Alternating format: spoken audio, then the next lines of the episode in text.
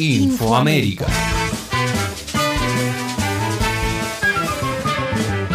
En esta edición, con el triunfo de Xiomara Castro se cierra un ciclo de despojo y fraude en Honduras.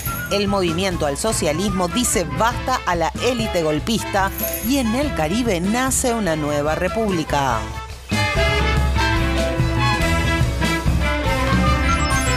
Honduras, tras años de oprobio, el pueblo eleva a Xiomara Castro a la presidencia.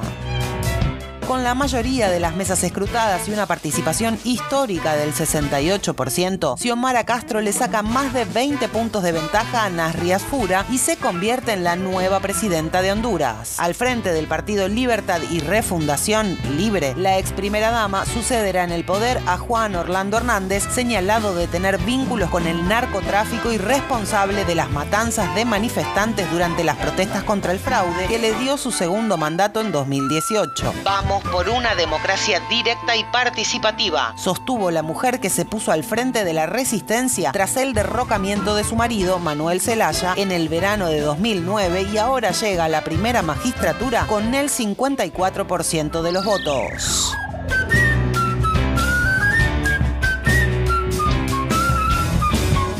Bolivia, las organizaciones populares suben el tono ante la prepotencia oligárquica.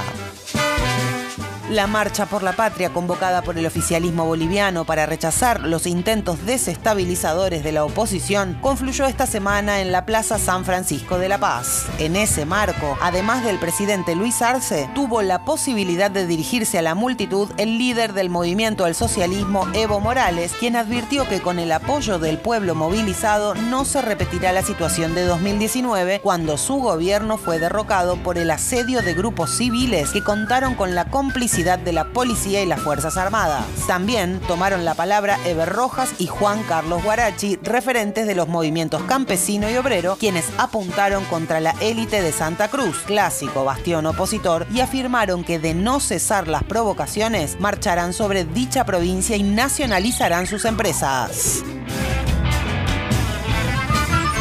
Barbados nace una república en pleno siglo XXI.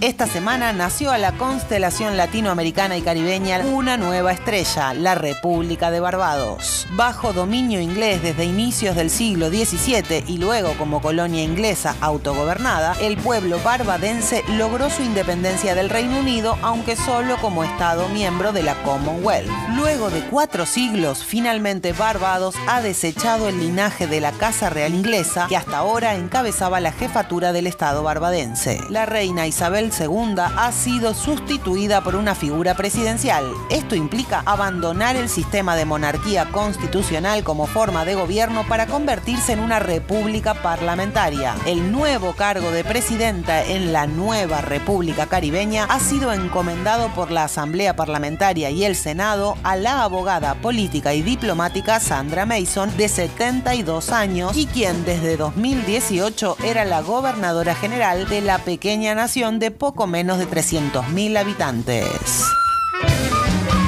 Infoamérica.